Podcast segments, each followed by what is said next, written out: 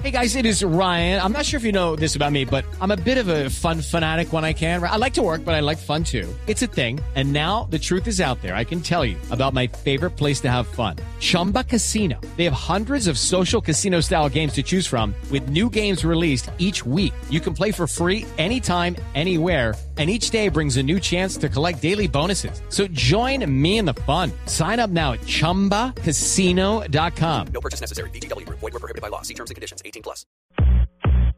Push me, and then just touch me, till I can get my... Amplificador de sonido.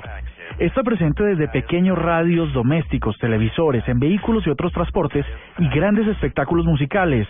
Se trata del amplificador, que no es otra cosa que un dispositivo que mediante la utilización de energía magnifica la amplitud de un fenómeno, casi siempre vinculado al sonido. Como su nombre lo indica, amplificar es agrandar, incrementar exponencialmente la intensidad de cualquier cosa. En el caso del sonido, es aumentar la magnitud del volumen.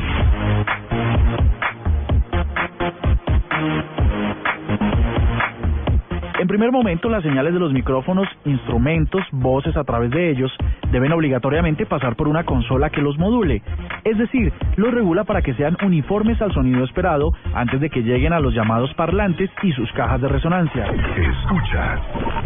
Cajas que hacen parte del círculo, donde no solo la electricidad incrementa la potencia, sino también la acústica, que ayuda a que estos valores no sean interminables. Si se hace un análisis cuidadoso de lo que pasa antes de los amplificadores de sonido, las voces, las cuerdas de la guitarra o el bajo, los golpes de la percusión, apenas alcanzan a ser perceptibles.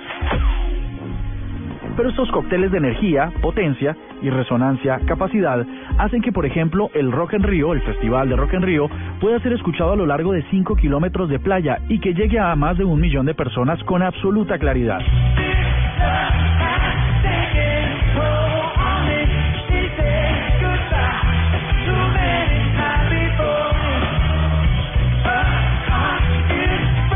Cuando usted quiera comprar potencia en radios, parlantes para el computador, tambores, audífonos, debe tener cuidado porque la cantidad que le ofrecen seguramente no es la real y sí la nominal.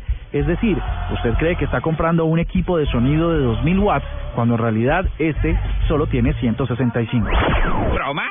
No es ninguna broma, eso me ofende. La amplificación de sonido, el artefacto de hoy en la nube.